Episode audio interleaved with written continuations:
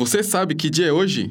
Hoje é dia 20 de novembro, um dia muito especial, pois é o dia da consciência negra e esse é o tema do Fronteira Cast de hoje.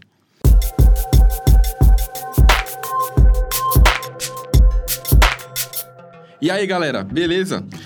Esse é o Fronteira Cast, o podcast da UFFS. E hoje nós vamos fazer o nosso primeiro episódio especial. E como hoje é dia 20 de novembro, vai ser sobre a consciência negra. Eu sou o Vinícius, acadêmico de computação. Você já me conhece, sou o host do, um dos hosts do Fronteira Cast.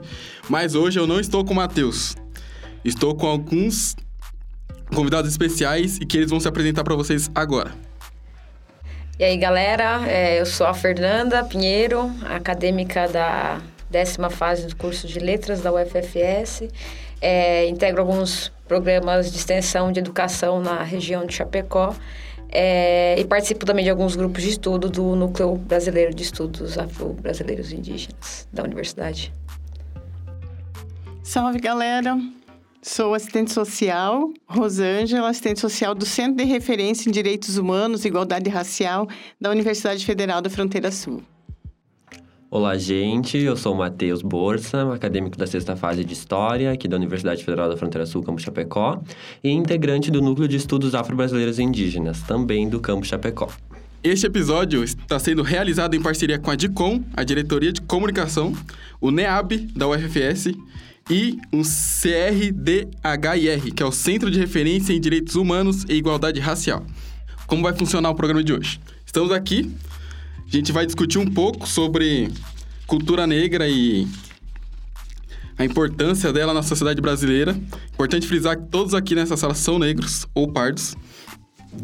E a gente vai ter uma discussão aqui sobre alguns temas que podem ser até polêmicos até.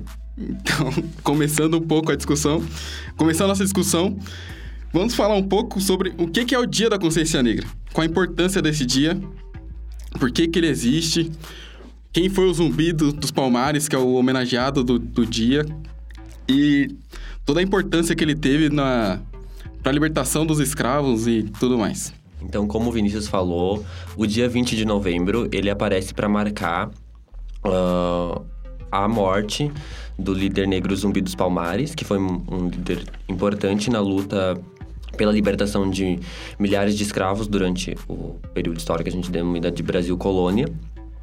Uh, é importante ressaltar que antes do dia 20 de novembro se tornar, uh, estar incluso no calendário escolar em 2013 e se tornar efetivamente uma lei em 2011, uh, ah, ele passa por um... ele já é comemorado no, no país pelo movimento negro. Inclusive, foi lançado pelo movimento negro.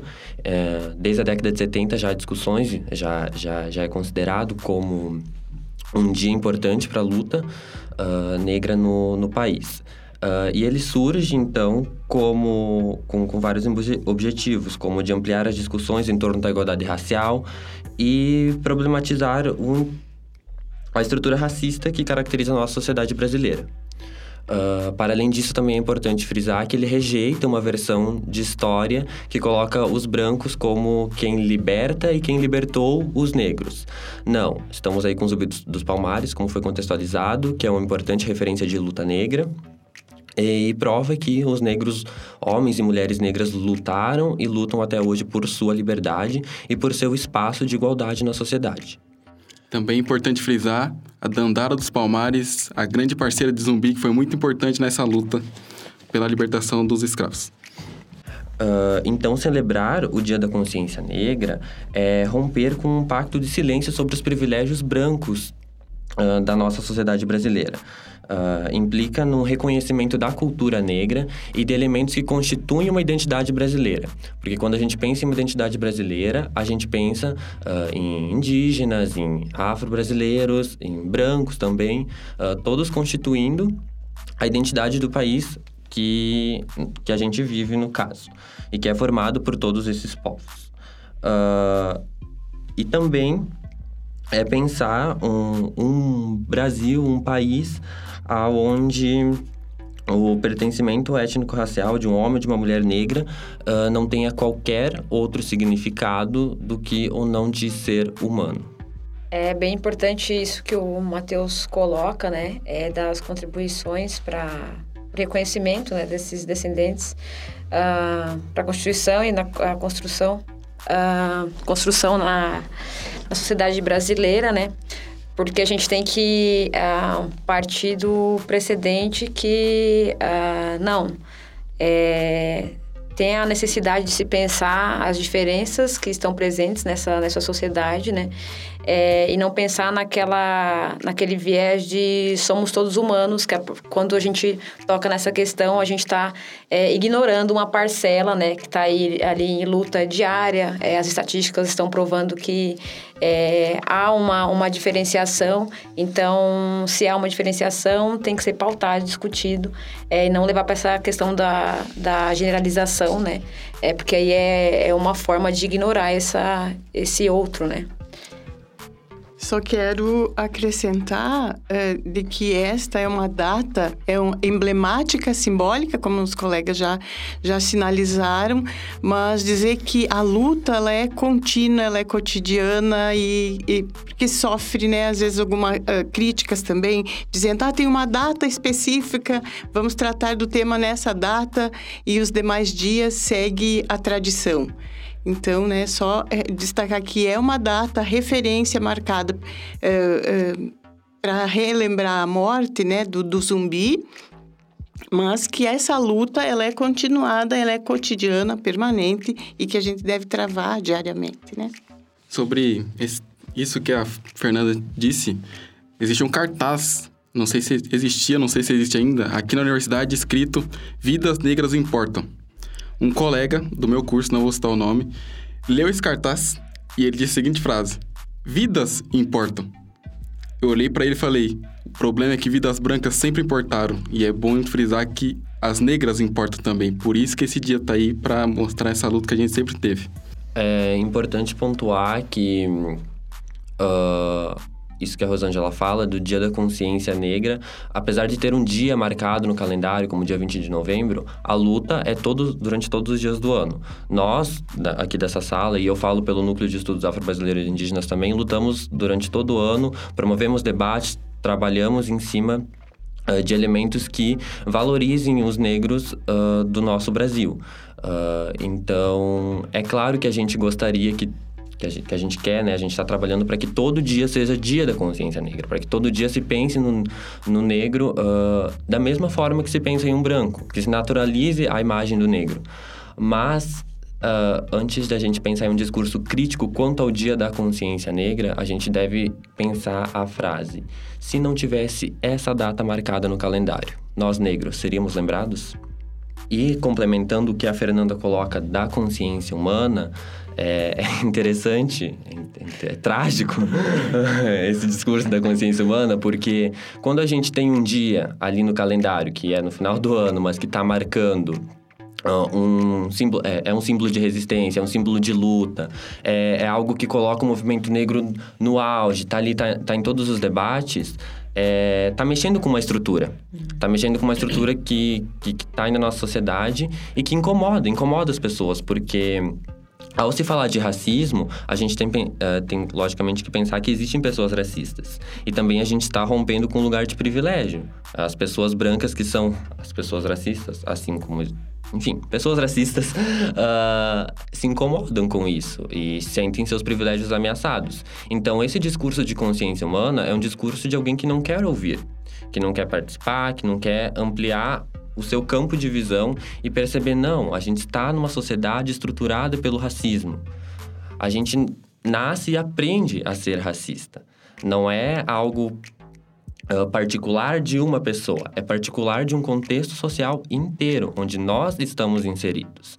Uh, então, antes de se pensar em falar, ah, a gente tem que pensar numa consciência humana, não da consciência negra, você tem que pensar o lugar em que você está para falar essa frase com segurança. É importante é, o Matheus colocar isso porque a gente sempre sempre é, quando a gente vai pensar a identidade a gente sempre pensa a identidade uh, negra a gente pensa é, nas minorias essas intersecções né? É, bom negra indígena né? É, eu pertenço a um grupo LGBT enfim.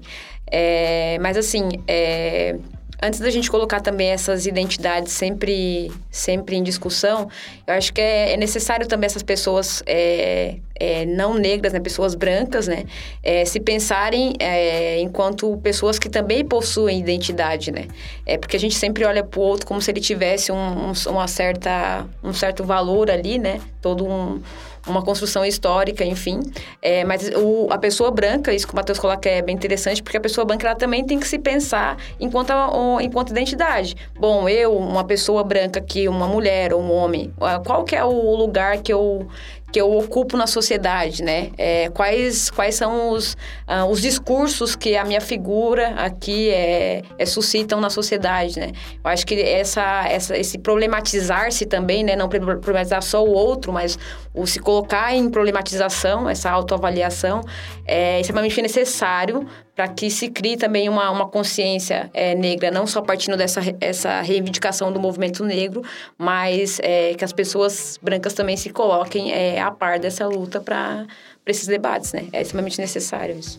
É isso, nessa, nesse aspecto, pensar a cultura da paz, a cultura da construção do direito humano, né? essa, essa busca cotidiana por identificar também atitudes racistas que a gente tem, é, atitudes racistas que a gente identifica no outro, e a partir daí, se não é, né, é, é, não, não, não concorda com essa postura, adotar medidas e práticas de combate de enfrentamento a essas questões. Isso lá no, miúdo do nosso cotidiano, seja ao tomar um, um, um, ônibus e se deparar com uma pessoa negra, como é que é a nossa atitude frente a isso e se questionando, né, e, e, se policiando diante disso, né, me repetindo aqui, mas diante dessas atitudes, e se eu observo uma situação de violência, de que lado eu me posiciono? Qual é a minha identificação?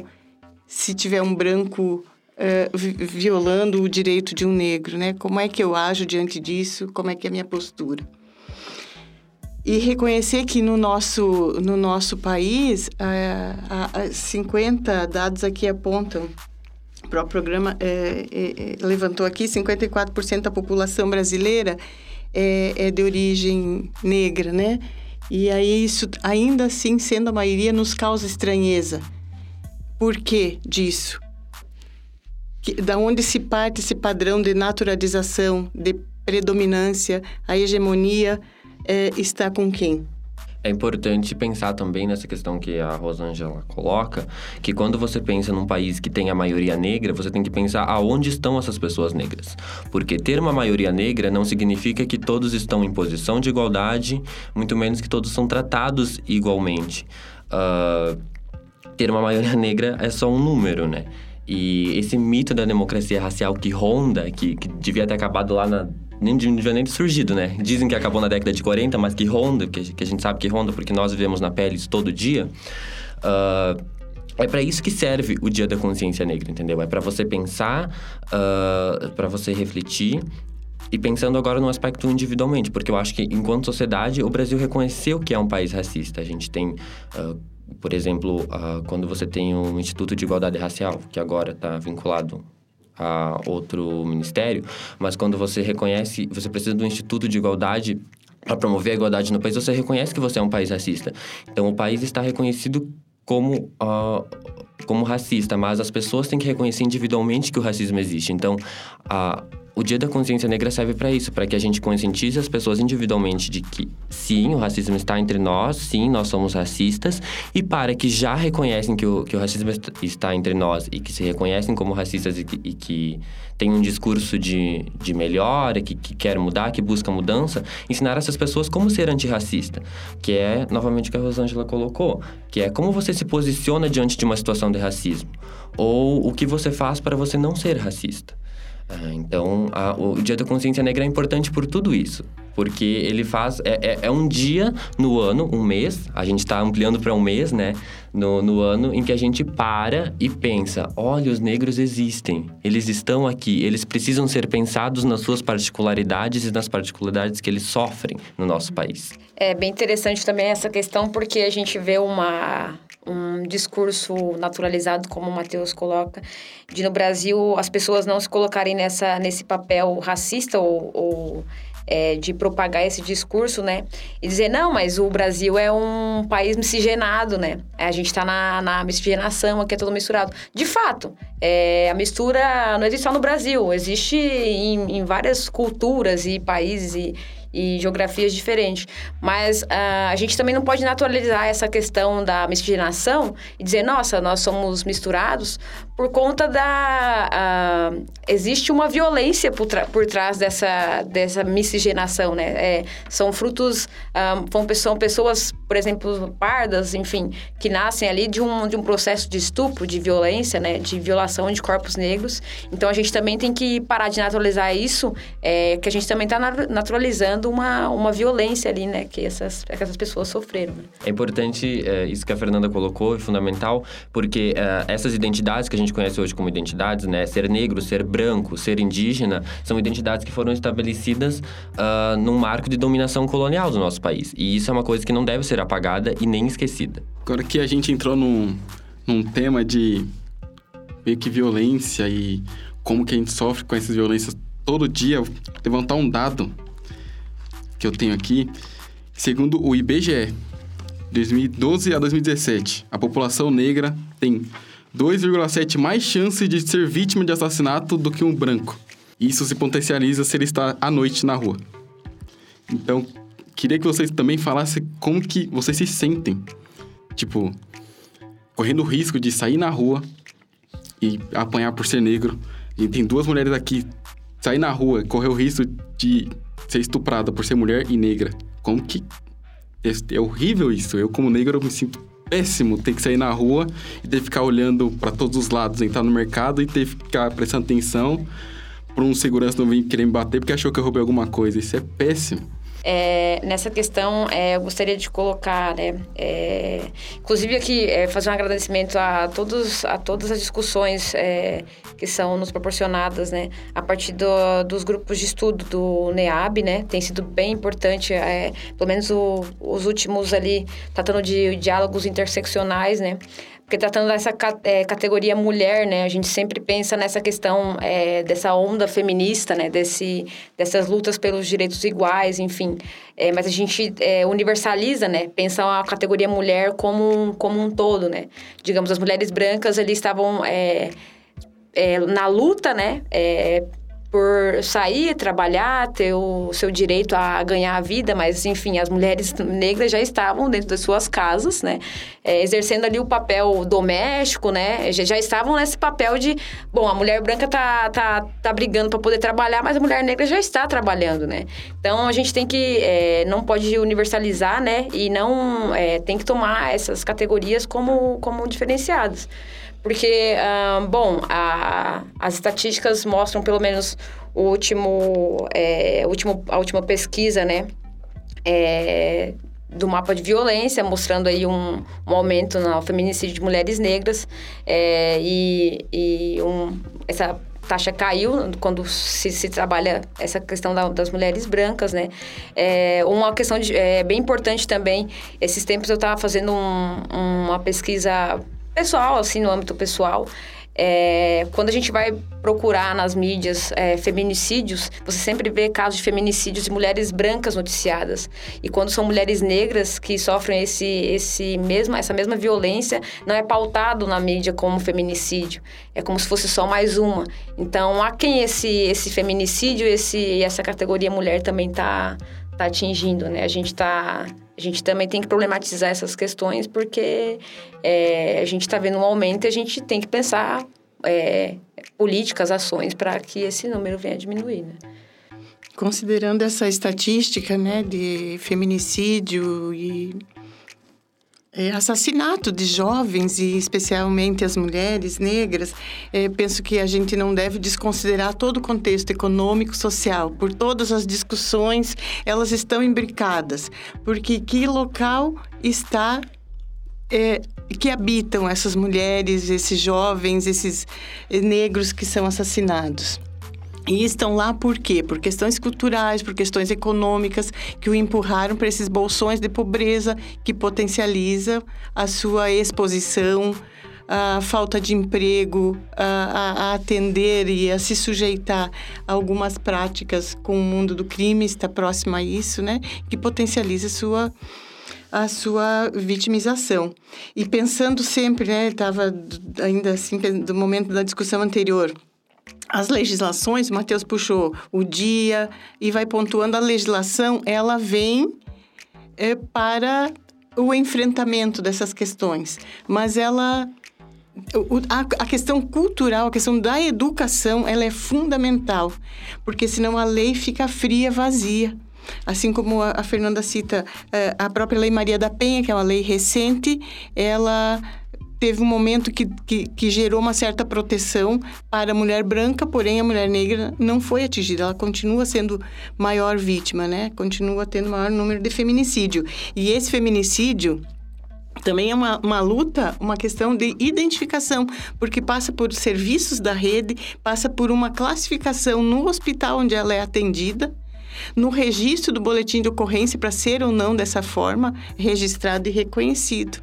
Né? Então, a legislação vem, nós temos aqui mais recente, em 2012, o Estatuto, uh, o Estatuto de Igualdade Racial, e, e aí, até que ponto a gente consegue a garantia de, de, desses direitos que estão previstos aí, né?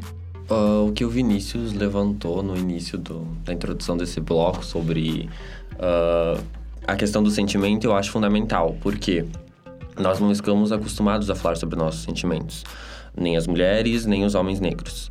Uh, então, vinculando ao que a Fernanda levantou sobre as discussões que o NEAB vem promovendo, uh, esse ano eu aprendi que existe gente, existe gente na academia, gente negra, que está produzindo para gente negra. E para gente branca também, claro, para quem está aberto ao debate. E que eles compartilham suas experiências. Eu acho que compartilhar as experiências e falar do que, do que você sente é um passo muito importante, fundamental. E claro que a gente recebe toda uma repressão sobre quando a gente vai falar das nossas experiências de racismo, porque, ai, porque isso é mimimi. Ai, porque você está se vitimando. Ai, porque no Brasil não é assim. Não é assim para quem? Não é assim para quem não quer ouvir ou não é assim para quem está vivendo na pele? Então são, são questões importantes a se pensar. E tudo isso, uh, so, porque é, é lógico que o corpo negro é visado. É visado em todas as circunstâncias. É visado culturalmente, é visado pela polícia, é visado uh, na ordem civil. Em todos os aspectos, o, o, o corpo negro é visado. Uh, sexualizado, enfim. E isso é uma consequência do racismo estrutural, que foi algo já abordado. Mas eu acho importante uh, pontuar o que é esse racismo estrutural, porque é claro que a gente entende estrutura e racismo funcionando juntos.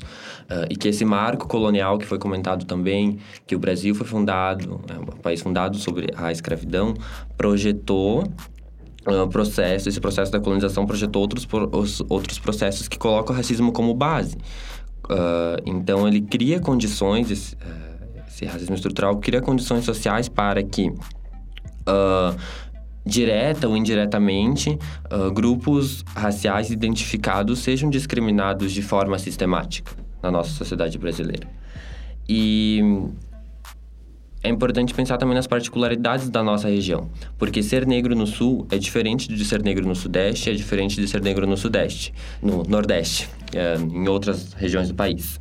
Uh, eu sou aqui do sul, eu nasci aqui no sul, então utilizando essa questão do sentimento, eu nunca precisei me preocupar em sair de casa, ir num supermercado e ser perseguido. É porque eu venho de uma cidade muito pequena onde nem tem supermercado com segurança. Uh, mas eu imagino que para quem passe isso na pele cotidianamente seja algo difícil. O racismo que eu sofri é, durante os, os, meus 20 anos são experiências muito mais sutis ou aquele racismo que uh, aquele racismo que a gente diz individual que é aquele de falar ah, seu pretinho ah sujo cor de cuia uh, enfim tantas outras formas de racismo que eu não vou ficar citando aqui. Mas, para além desse individual, nós temos também um institucional, que é um racismo de você não ver representações em espaços de poder.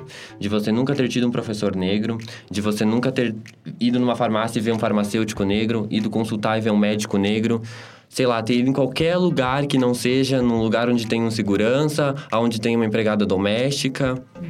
Uh, e, e, então os, os, lugares que os negros ocupam no país são muito pontuados e isso tudo está dentro de uma estrutura racista, seja o individual, seja o institucional. Uh, e quando a gente pensa na questão de violência contra o, o corpo negro, é, tem que se pensar também na questão da, da escolarização e da informação, porque quanto menos escolarização e menos informação as pessoas negras estão sujeitas, é claro que elas vão procurar caminhos alternativos, porque você precisa conseguir sobreviver em uma sociedade. Você precisa conseguir sobreviver em um espaço coletivo, em um espaço coletivo capitalista ainda. Você precisa de recursos para você se manter. Então, você procura espaços alternativos para isso. É, e isso tudo está vinculado a uma ideia de que negro é vagabundo, de que negro é bandido, de que negro é. Enfim. E então, além desse fator histórico, é também pensar que esses negros eles são considerados já, já são considerados menos humanos. Porque quando a sua cor é a primeira coisa que aparece quando você está em um lugar é, um, é negar a tua humanidade. Porque tu tira tu tira a humanidade dessa pessoa você reduz ela à cor dela. Eu não sei se, se na minha fala transparece o quanto tô indignado ou o quanto isso é revoltante e, e absurdo você reduzir uma pessoa à cor dela ou a qualquer outro aspecto físico, ao sexo, ao gênero, enfim.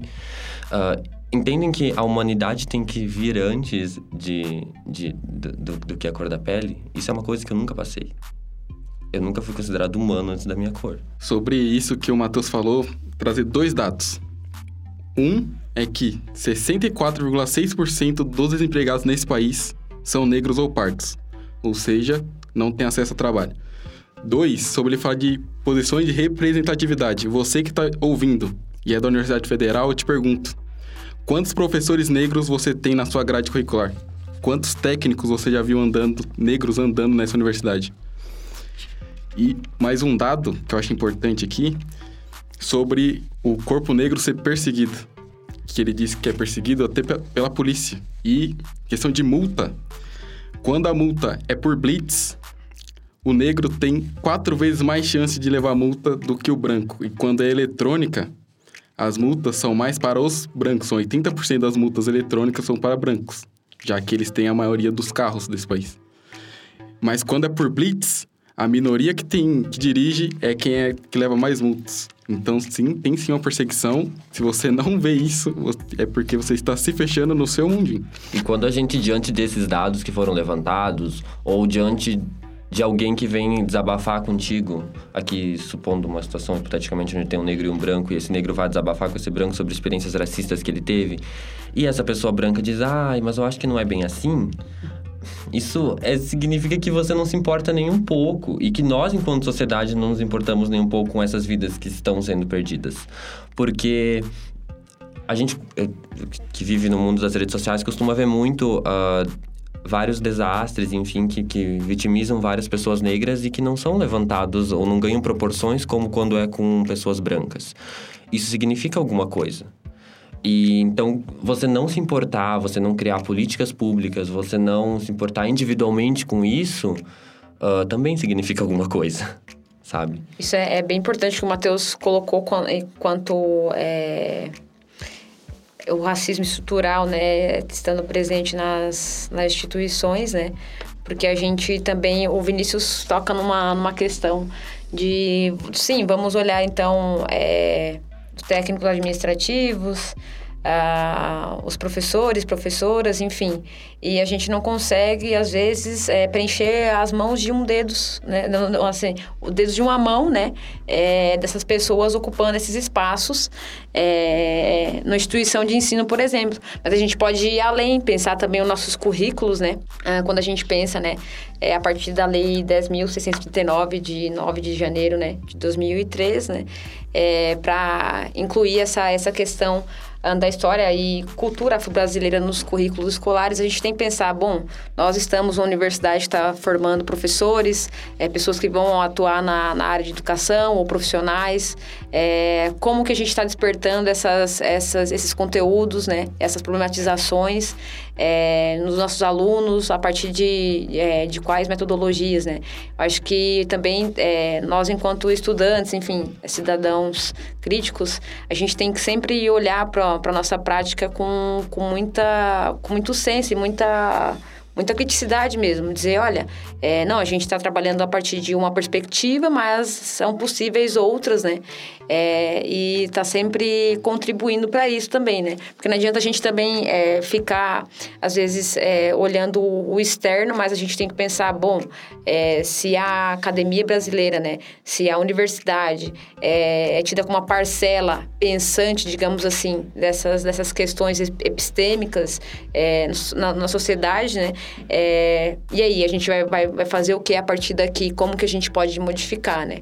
É, a gente também tem que pensar nessa, nessa questão do, da formação, né? Formação profissional, mas a formação um, crítica mesmo, né? É, que, é uma, que é uma coisa que a gente também não...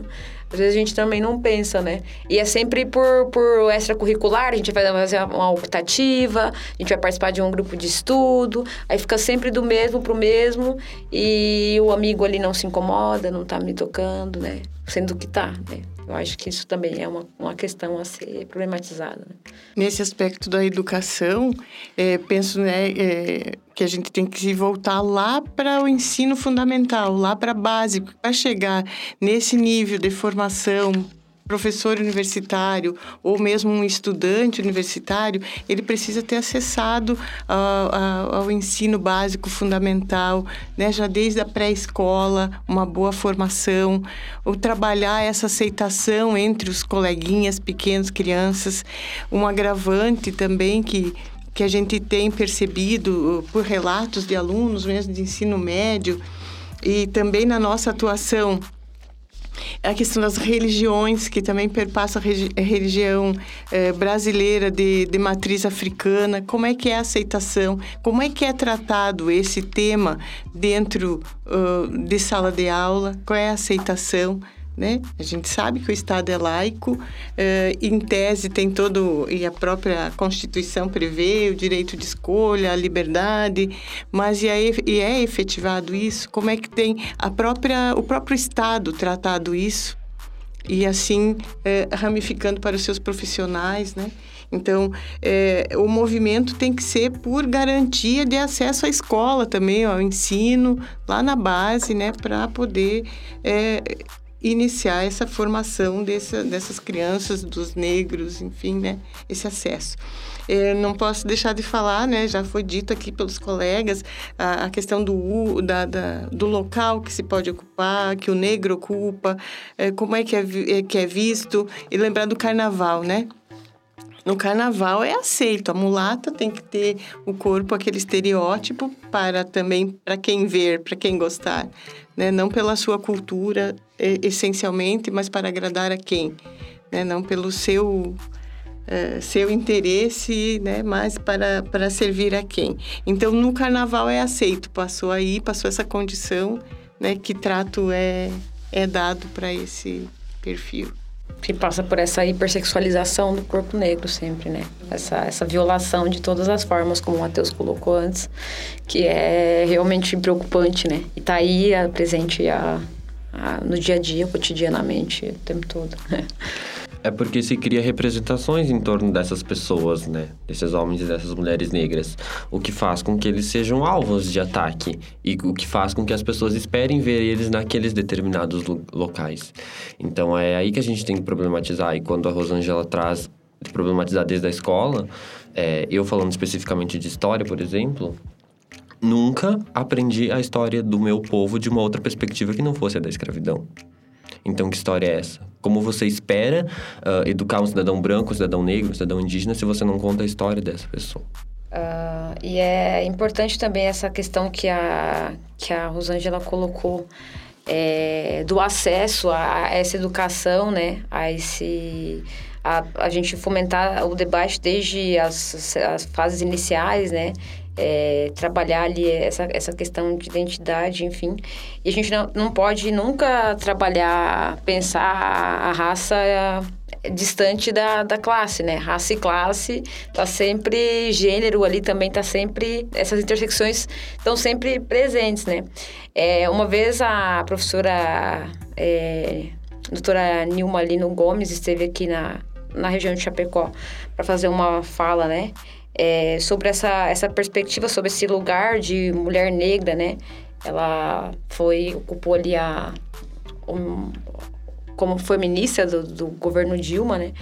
É, e ela falando, estava comentando um pouquinho das políticas de cotas, né? Porque a, as cotas elas, elas suscitam uns debates é, longos, demorados e as pessoas entram sempre naquela questão de não, somos todos humanos, né?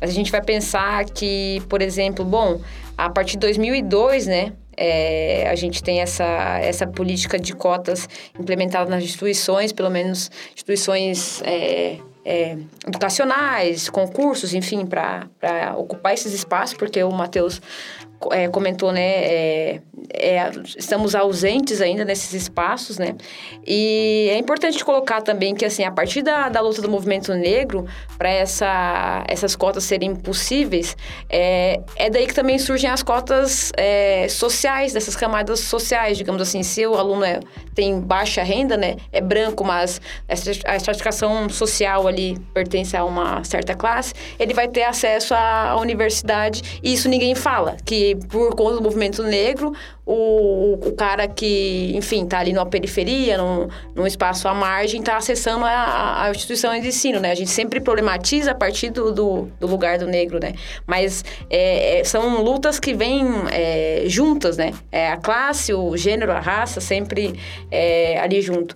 E a gente teve um, um aumento muito significativo, né? É, ultrapassou os 200% de, de negros na universidade. A gente ainda é é muito pouco, mas é muito significativo, né? Também ocupar esses espaços e ressignificar essas... É, é, ressignificar, ressignificar eles, né? Mas é essa questão que a gente nunca coloca de, de o movimento negro ter feito tanto pelas pessoas negras como as pessoas de, de, de classe baixa também, né? Que a gente pensa, tá, é 1500 a chegada dos portugueses, aí em 2002 você vai implementar uma, uma política de cotas, né? É, a gente não pensa isso como reparação histórica, tá? São 519 anos a gente está pensando aí, né? E é onde está essa população? E aí você vê, você enquanto estudante branco, você vê a sua sala repleta de, de pessoas de pares, mas você não se incomoda, ou você se incomoda quando você vê um só. Aí a gente tem que problematizar, porque, bom, né? Aí você tem que se repensar, né? Se você tá incomodado, aí você tem que, tem que repensar seu, seu lugar. Não. Acho que é... E já que a gente tá falando de cota, só quero pontuar uma coisinha aqui, que sim, existem pobres brancos, né, gente? Vamos pensar nisso. E quando você fala em cotas, tira da sua cabeça que cotas são só cotas raciais. Se você está na, estudando aqui na UFES e assinalou a lá a opção escola pública, você é cotista, porque cotas são cotas sociais.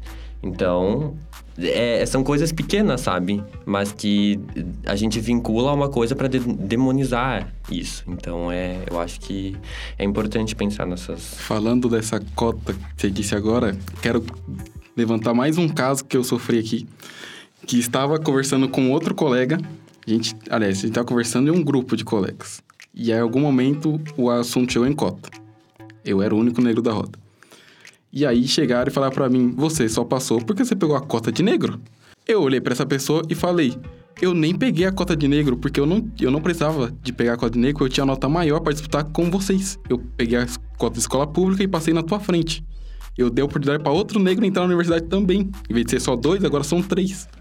Eu tive que dar esse corte nele porque eu passei na frente dele. Então eu falei: Você passou atrás de mim, então não vem me desmerecer na frente das outras pessoas. E, assim, é, é a UFMG, alguns anos atrás, até divulgou uma pesquisa que os alunos cotistas, eles tinham um desempenho superior aos alunos que entravam por ampla concorrência, né? A gente também não quer aqui também reforçar aquele discurso meritocrático, né? Nossa, eu sofri para chegar aqui, então vou valorizar cada segundo. Lógico que a gente tem que valorizar o espaço que a gente ocupa, mas assim, é sempre na luta para mais acesso, mais pessoas estarem aqui, também não vamos usar. A gente sempre, nossa, ele comia lixo e chegou a ser um, um, um advogado de, de muito sucesso. Tá, e você acha isso bonito? Você vai normalizar isso, vai, vai relativizar como se isso fosse muito maravilhoso? Isso é uma violência, gente. A pessoa ter que, que passar por uma série de, de processos, né? É, em condições desiguais aqui, é, isso é uma violência, né? Não é questão de orgulho nenhum a gente ficar usando desses exemplos, né? A gente tem que pensar, não tem que pensar as, as exceções, a gente tem que começar a pensar as regras, né? A gente sempre parte das exceções para pensar para pensar a estrutura. A gente tem que pensar quais regras estão sendo postas para que essas pessoas sejam minoria, né? Então acho que é, é bem por essa por essa direção assim que a gente também tem que olhar, né? Queria falar agora, a gente agora estamos em 2019, 2020, daqui a pouco. E uma coisa que surgiu assim foi um grande a internet internet é a terra de ninguém. Ou seja, é o único lugar em que negros e brancos podem ser iguais, já que o computador não vê o rosto de quem está mexendo nele. Porém, com a internet, houve um. Vamos dizer assim, já que não tem, já que não tem um rosto, aumentou absurdamente o número de casos de racismo contra pessoas negras na internet. E Trazendo um pouco aqui para a área de computação e tecnologia, tem um dado aqui que a revista Nature dos Estados Unidos de agora, 26 de outubro, que milhões de pessoas negras são afetadas porque o algoritmo, o programa que aceita as pessoas no nos planos de saúde rejeitam elas porque elas são negras, porque o algoritmo foi criado negro. Eu tenho um professor de computação que ele estava conversando com um outro professor e ele disse isso: os algoritmos são racistas, porque a computação sempre foi feita por brancos, então ela sempre foi na perspectiva do branco, então sempre o algoritmo vai ser racista e é o que, ele, que a revista Nature, que é uma das maiores do mundo, é a revista mais lida do mundo.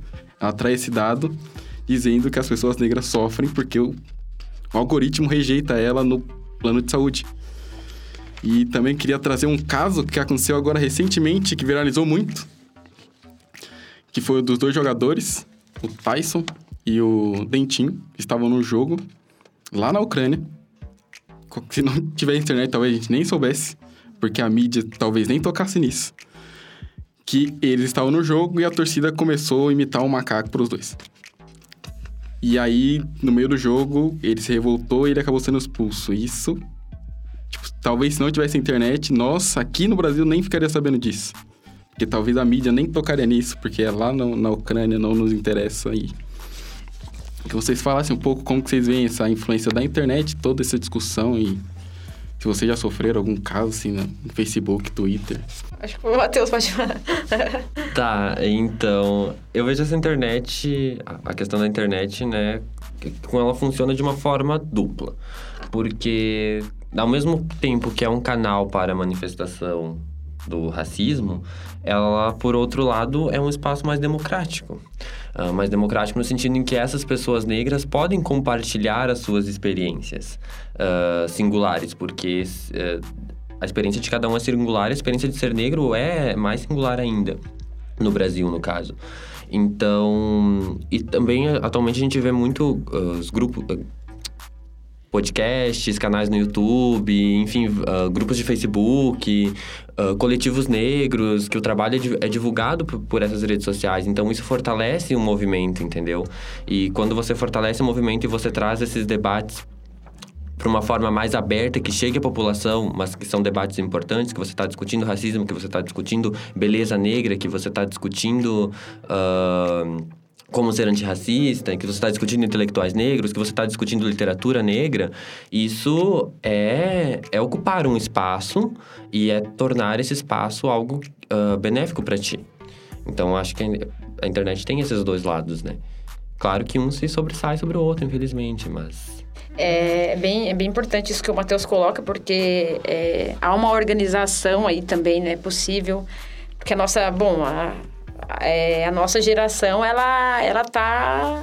É, a tecnologia está ali presente o tempo todo, né? A gente está sempre ali com com celular, tá sempre ali no Twitter, Facebook, no, no né? É, e isso, lógico, é um, é um lugar é, que as pessoas pensam que ele é terra de ninguém, né? Apesar de ter instituições que são voltadas para essa questão de crimes é, cibernéticos, né? Enfim, é, tem que ter essa... A gente tem que, que, denunciar, enfim. Mas também tem essa valorização, assim, é, de um tempo para cá. Bom, blogueiras negras, aí você quer dar uma, uma pesquisada, um GLE10, né? Um, as mulheres é, publicando ali, organizações. Eu acho que é, é muito rico. E comentando um pouco sobre essa questão que o, que o Vinícius é, levantou, né? É, eu adoro futebol, eu amo futebol, assim, é, é, e eu acho que tem, tem no esporte no geral a gente tem que, a gente tem que pensar é, esses espaços também como espaços problemáticos porque bom uh, o Tyson não é um negro retinto né? Ele sofreu ali um, uma é, um episódio também a gente tem que, que pensar como, como isso afeta as pessoas, bom, que são tidas como pardas, pessoas negras retintas, enfim. Mas é, também teve o caso do Balotelli, né? Na, nessa mesma semana, é, o torcedor do, do Cruzeiro, como falando com segurança, né? A gente volta para aquela questão, tá? O segurança é negro, né? É, e aí, esse episódio de racismo ali, mas é, essas, essa, a FIFA ou essas federações é, não pensam nessa, nesse crime de racismo, ainda não se criminalizou no esporte esse, essa questão do racismo, né? É, como punição, porque eu lembro que alguns, é, algum tempo atrás, o esportista ali, o o Nery, né? Arthur Nery, Gustavo Nery, não sei. É, mas é, foi campeão na categoria dele, todo mundo ali nas, nas redes sociais, enfim, comemorando, nossa, um brasileiro foi, foi campeão e tal. E aí é, voltaram é, em um episódio que ele é, praticou racismo contra um colega dele, que era esportista também, né? E esse colega perdeu patrocínio, é, perdeu a posição dele de esportista porque ele denunciou o crime de racismo, mas o racista estava lá no pódio, né? Então, a gente também tem que pensar em como esses, esses espaços estão, estão pensados sempre para essas, essas pessoas é, brancas, né? É, mas a, a, internet tem sido, tem sido muito potente, porque, bom, se não fosse pela internet, eu acho que eu acho que 90% dos, dos dados e dos estudos que eu tenho acesso não seria possível, né? Pelo menos para essa questão. Só acrescentar, né, é, também concordar que que a internet não tem como negar, né, o benefício que ela traz também, né, só concordar com essa dualidade aí que ela potencializa o acesso à educação, formação, socialização, o acesso à notícia, né, mas que também é, tem essa possibilidade das pessoas racistas se expor, né, de uma forma mais agressiva, mais intensamente, é, julgando uh, o potencial de não ser identificado, que é um erro, né? Porque é possível identificar e ser responsabilizado por essas práticas também. E pensar também me faz refletir de que o acesso a, a esse meio de comunicação a, é, ainda não é assim tão igualitário, né? Quem tem mais acesso? Quantos? Uh, qual é na pirâmide social? Qual é a forma de acesso? E, e, também considerando o tema que a gente traz aqui, que é, que é do racismo, né? O branco, o negro, o que na estratificação social, como é que se dá o acesso à internet, uh, o acesso aos computadores, aos celulares, enfim. E ainda isso também é desigual, né? Mantém a mesma mesma lógica, apesar de ter popularizado, mas o acesso não é igualitário. Quando eu digo que a internet é um espaço democrático e é uma ferramenta importante na luta contra o racismo, eu sempre coloco em contraponto às mídias tradicionais, né? Porque, por exemplo, a internet ela dá conta de discutir certos temas, que é os que já foram é, debatidos aqui, uh, por exemplo, questões sentimentais, salientando de novo, né? Em relação ao sentimento negro, em relação à solidão da mulher negra, em relação a beleza, que eu acho um ponto importante a frisar, que uma mídia tradicional, por exemplo, um jornal, não vai conseguir dar conta. Porque você vai num jornal, numa bancada de um jornal nacional, por exemplo, uh, quantos negros você vê lá? E quantos episódios do jornal, ou enfim, uma novela, enfim, qualquer coisa, você vê que vão debater sobre o racismo, ou que vão colocar o, raci uh, o racismo vamos, não vou falar do racismo, vou falar de, de um homem ou de uma mulher negra como protagonistas uh, para falar sobre negritude. Não para falar sobre branquitude, a negritude como um complemento para falar sobre negritude. Então, é esses os, os, espaços que a gente precisa fortalecer e criar. Então, é, uh, eu acho fundamental, por exemplo, genial esses coletivos negros que chegam, uh, que estão chegando, segundo o Instagram, que é o Corpo Negro lá de Porto Alegre, onde eles trazem ações para a escola, ações simples, tipo de contato, de dança, de, de desde uma oficina de como ser antirracista, para crianças pequenas, de creche até ensino médio. Então, é, é nisso que, que a internet funciona, porque aí eles conseguem divulgar o trabalho deles também, outras pessoas de todo o país conseguem ter acesso a isso. Claro que entra essa questão de, tá, quantos negros têm acesso à internet, mas Uh, criar essas redes de solidariedade é algo que é fundamental na, na situação, na sociedade que a gente está.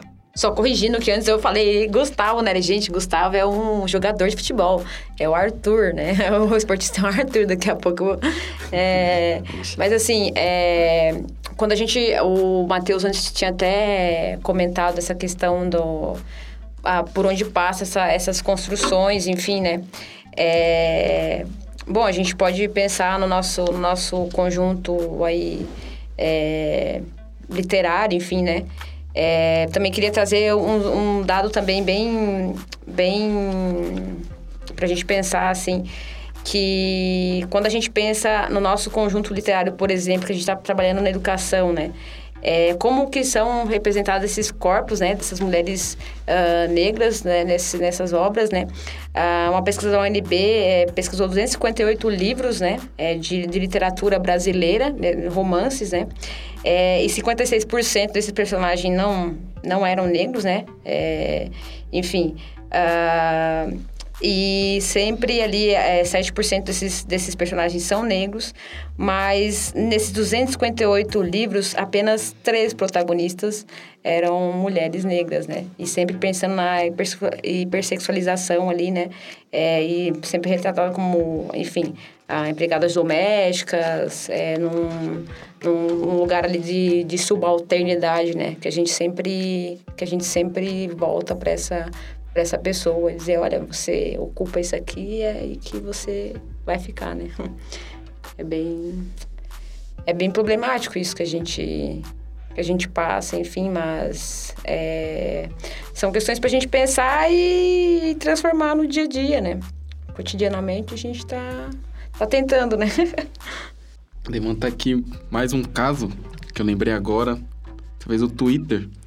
Sei que vocês viram, dois. Primeiro é que, recentemente, a Disney anunciou que lançaria um filme da Pequena Sereia. Todos conhecem. E eles escolheram uma atriz negra para interpretar a Ariel. Eis que no Twitter, um bombardeio de tweets falando: Como assim vocês escolheram uma negra para fazer uma sereia? Nunca vi uma sereia negra. Eis a pergunta: alguém aqui já viu uma, alguma sereia? Por favor, se vocês já viram, entre em contato no fronteira.cast e comuniquem, porque, por favor. E, e o outro caso que eu queria falar é do bot, acho que é da Microsoft. Ela fez uma inteligência artificial que faz, tweetava. E ela ia tweetar de acordo com os próprios, próprios usuários do Twitter, com as reações do, dos usuários com a reação dos usuários. Eis que não muito tempo depois, essa inteligência artificial começou a twittar vários comentários nazistas e ela virou nazista, a Microsoft desativar ela porque ela fazia os tweets dela normal, recebia poucos likes. A partir do momento que ela começou a, a twittar coisas racistas, nazistas, aumentou o número de likes. Então, a inteligência artificial, para ela, o certo era ser nazista e ela seguiu assim. E mais um caso da indústria de cinematográfica é o caso do Teen Titans, que escolheram uma atriz negra também para interpretar a personagem estelar. E esse foi no Facebook. A DC Comics recebeu um bombardeio de críticas porque escolheram uma atriz negra que ia ter o cabelo encaracolado e absurdamente todo mundo queria matar e como assim uma atriz negra vai interpretar essa personagem que nem existe? E que foi muito bem interpretado, tá? Uhum. pra quem assistiu a série, viu foi muito bem interpretado. É, é, tem- e as pessoas não se incomodam se, assim, se a gente vai retratar, por exemplo, uma pessoa que é, que é lá do continente africano, numa zona que só tem pessoas negras, enfim. Se coloca um personagem branco em algum filme ou alguma representação cinematográfica, a gente, a gente tudo bem, a gente aceita, né? É, mas se esses espaços são, são ocupados por pessoas negras, daí incômodo vem. Esse incômodo mostra bastante dessa face, dessa face bem sórdida da nossa sociedade, né? Em várias questões. Acho que só, só reforça, né, tudo que a gente foi falando até o lugar que, é, que essas pessoas, o negro deve ocupar. É, a aceitação que se tem, o estereótipo que se constrói. Enfim, já foi dito, não vamos retomar. Ok, mas eu quero puxar uma coisa aqui que a gente não comentou muito, que é o que que da cultura negra ainda tá viva na cultura brasileira, não só dos negros. Tipo, o Brasil inteiro aproveita isso, não sabe que é negro, que é de origem negra ou africana, e o que que a gente pode exal- e- exaltar disso? Por exemplo, eu queria falar aqui da feijoada. Porque foi uma comida criada na época da escravidão, todo mundo adora, muita gente não sabe que foi da época da escravidão, e eu queria exaltar essas coisas. Que vieram, que é negro e tá enraizado na nossa cultura, e mesmo assim ninguém muitas vezes nem liga, só aproveita e. É, eu acho bem importante é, comentar que, até linguisticamente, assim, se a gente for pensar na nossa língua, é, tem, tem, essa, tem traços dessa cultura, a gente está falando de uma questão de a identidade, como o Matheus colocou ah, ao início do, do podcast, essa, essa identidade brasileira está atravessada por diferentes culturas, então está presente na nossa língua, está presente na nossa culinária, como você coloca, Vinícius, é muito presente, é, inclusive, né? É, inclusive quando a gente, enfim, tá ali comendo raízes, né? Enfim, uma, uma série de, de medicinas também que passam por, por povos originários também, a questão dos indígenas, enfim. Ah, mas também a nossa música, né? A nossa, nossa cultura, a nossa expressão é, musical, assim, é, se a gente for pensar nos gêneros musicais que a gente tem, tem toda uma, uma construção sobre é, os povos, as, cultura, as culturas negras, as manifestações, né? É, depois a gente acaba tendo é, sempre personalidades brancas, né? Representando esses como ícones de rock, e jazz, e samba, né? Mas a gente tem que olhar para as origens e pensar, bom, da onde que vem isso aí e começar a valorizar, né? Além disso, a- existe também a questão da literatura, né? Porque é assim, é- é- essa pergunta é um. Essa pergunta é um pouco complicada porque ah, quando você pensa, ah, e o que ainda influencia na nossa cultura? A gente tem que pensar que o Brasil, ele foi constituído pela escravidão também. Então, esses negros que foram traficados e levados para cá, eles constituíram o nosso país. Então, nós estamos aqui. Nós somos o legado dessas pessoas. A- o que acontece é que a intelectualidade deles foi negada durante muito tempo. Então, quando a gente começa a ter os primeiros escritores negros ali, eu vou salientar a Maria Firmina, tem o Luiz Gama também. Luiz Gama, pessoal. entre outros, e hoje frutos mais recentes, Carolina Maria de Jesus, Conceição Evaristo, ah, Ah, Cristiane Sobral, enfim, é, é, uma, é uma coisa importante. As religiões de matriz africana, fundamental salientar as religiões de matriz africana, que são totalmente ah, discriminadas no, no nosso país, né? Há um discurso de intolerância gigante contra isso, mas...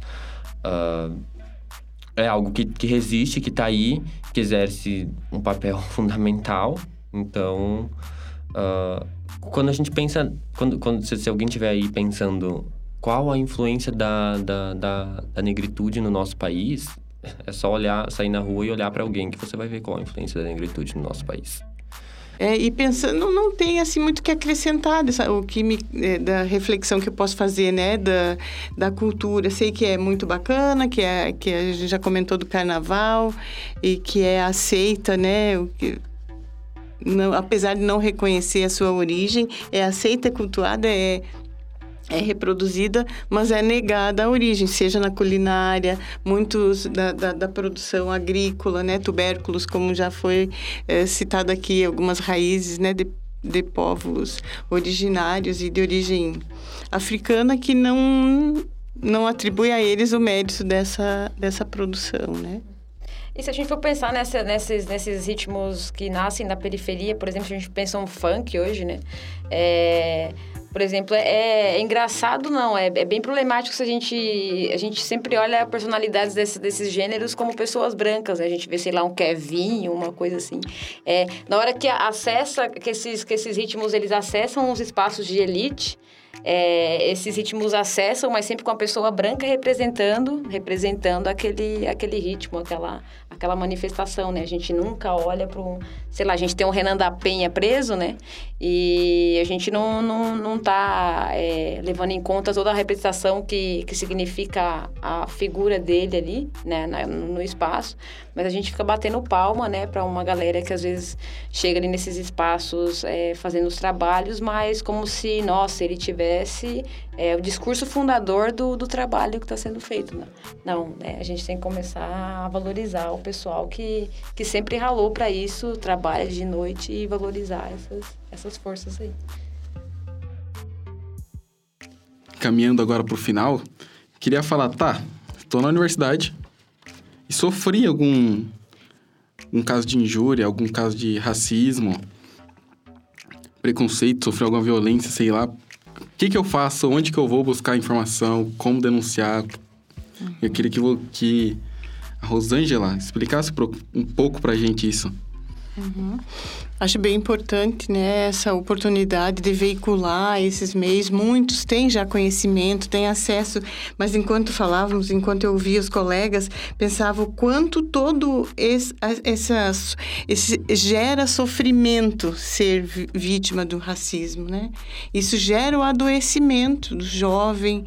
É, nossos ancestrais, as pessoas também sofriam, mas é, o Matheus também comentava do quanto se fala pouco dos nossos sentimentos, né? Mas pensar qual, qual é o, o alto índice de suicídio, o adoecimento, o sofrimento das pessoas que são vítimas da, do, do racismo. Então, em se deparando com essa situação, é, e daí eu falo da, da, da dor e do sofrimento para pensar que muitas vezes a própria pessoa que foi vítima não tem a força suficiente para o enfrentamento. Né? Então, precisa contar com essa rede solidária, com os colegas, com a família e também precisa se fortalecer. Então, na questão do né, ter esclarecido que a injúria racial, quando for uma, uma, uma violação individual, ela pode é, procurar a, a, delegacia, delegacia de polícia comum e registrar boletim de ocorrência. É importante que leve sempre elementos assim mais esclarecedores. Não precisa prova material inicialmente, mas que leve é, as informações de quando foi, o contexto em que sofreu, a, às vezes a, a periodicidade, né, da, da vitimização, para auxiliar, levar elementos para contribuir no processo, com o processo. Né? Nós também do Centro de Referência em Direitos Humanos podemos acolher a denúncia, a gente faz uh, a identificação da situação, os envolvidos, a gravidade, encaminha também para essa rede que a gente pode contar, a rede pública municipal para questões de, de atendimento psicológico e jurídico também busca-se a defensoria pública, que também é uma, uma porta, um acesso que as pessoas podem ter diretamente né, a Defensoria Pública para o registro da denúncia e as providências, com testemunhas, sempre reunir o maior número de elementos e provas possível para contribuir no processo. Se for aqui na universidade, né, como tu, o Vinícius questiona, ou coloca, né, em se deparando aqui institucionalmente, tem a ouvidoria, a ouvidoria que acessa pelo, pelo site também é, que pode fazer essa denúncia pode procurar diretamente também, né? Mas é, eu vou localizar aqui onde eu anotei o, o, o site para essa denúncia. Então, também é feita essa triagem da situação e, e dados devidos encaminhamentos, né? E se for a, a estudante, discente, Tem, é, depende do caso também, vai buscar esse, essa orientação ou remeter o caso para, o, para, o, para a Prograde ou vai também para a reitoria, dependendo né, se for um, um docente ou servidor. É, é a, na universidade a gente tem bastante essa, essa questão assim, é, bom, em sala de aula, algumas situações, então é bem importante a, a Rosângela colocar que a gente também tem um aparato aí, né, jurídico, enfim, para para essas, essas situações, né, que às vezes a gente fica ali, bom, se cala e aí é uma chance de se perpetuar. Além do aparato jurídico, outra questão que eu acho importante de comentar é você se posicionar enquanto antirracista, tá? Então, você, principalmente você que é branco, que detém esse privilégio da branquitude, se você vê uma situação racista, se pronuncia. Vai lá, coloca o dedo na cara e diz: Você é racista, você tá fazendo uma coisa errada. Claro, de um jeito que a pessoa entende e não te agride, porque eu acho que é muito mais confortável também para essa pessoa que está em posição de privilégio falar para uma pessoa que for racista do que um negro for ir responder. E essa questão de combate ao racismo não é uma luta só da negritude, é uma luta de pessoas brancas também. Então, é importante frisar e também eu acho muito importante, fundamental criar espaços para que negros compartilhem suas experiências. E também se você for branco e, e um negro compartilhar a experiência contigo, não diz que é mimimi, não diz que é ele tá sendo vitimista. Escuta, se você não souber o que falar, só escuta, porque às vezes só escutar é o suficiente. Mas essa questão da união entre os negros, principalmente aqui no sul e principalmente em Chapecó, aonde você consegue contar quantas pessoas negras você vê na rua durante o dia, é importante criar esses espaços de, de fortalecimento e de vínculo. Dois contatos aqui para eu passar, então. Tem um celular, né? No caso da é, aqui da UFFS, se for para é, do corpo do quadro técnico, né? Do, do, dos servidores, enfim, o fala.br, que é uma plataforma integrada de ouvidoria, assessoria e informação, e um telefone que tem aqui é, é o 49, celular, 9184 2088. Então, tá né, no, no sistema de plantão com um servidor, sistema de ouvidorias. É, nós temos também uma os advogados populares, né, que também pode acessar é, na, na, verdade, são advogados que podem orientar causas coletivas também. É, é, e, e, nessa questão da, da, coletividade, se perceber uma violação de um grupo, que é um, um ato de racismo, pode procurar e quem pode é, motivar a, a denúncia com o Ministério Público e o Ministério Público pode assumir essa representação o, esse número que ela passou agora vai estar tá na nossa descrição e no nosso Instagram, tá? Para vocês que tiver algum caso quiser denunciar, vai estar tá, vai tá aí depois. O RENAP, que é da Rede de Advogados Populares, Rede Nacional de Advogados Populares, eu procurei para conferir, tem na internet, assim, para a região oeste também, alguns advogados. Não é uma assessoria gratuita, mas pode contar com a orientação também, né?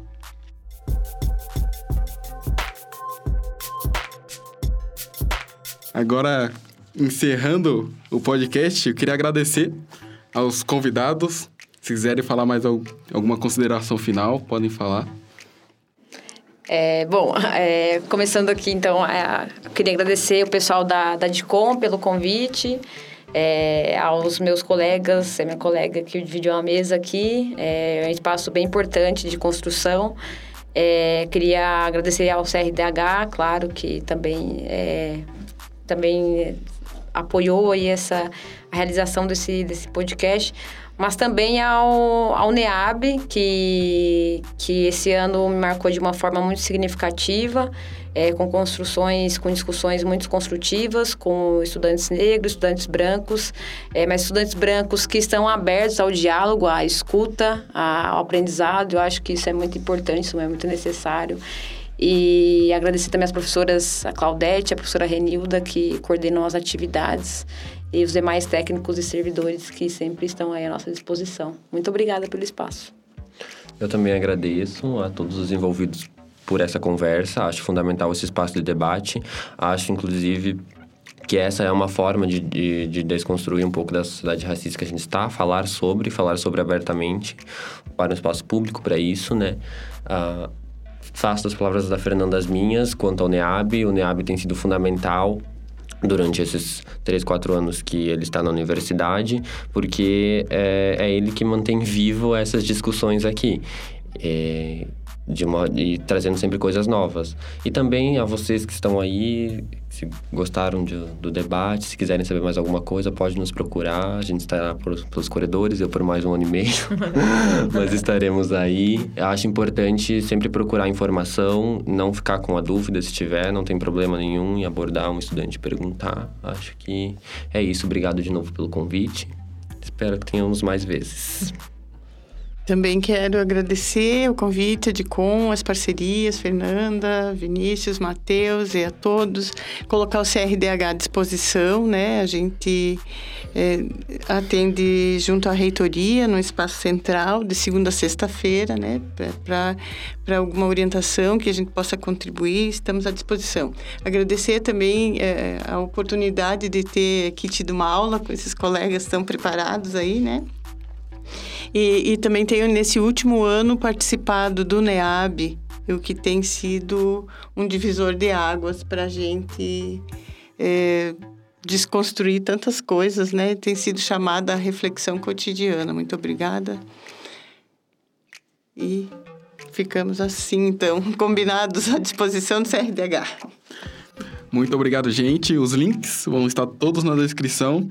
Queria agradecer vocês, muito obrigado pela presença, pela conversa. E esse foi o primeiro Fronteira Cast especial com a Dicom e já vou dar spoiler que a gente vai preparar um outro logo logo, então fiquem atentos. Muito obrigado.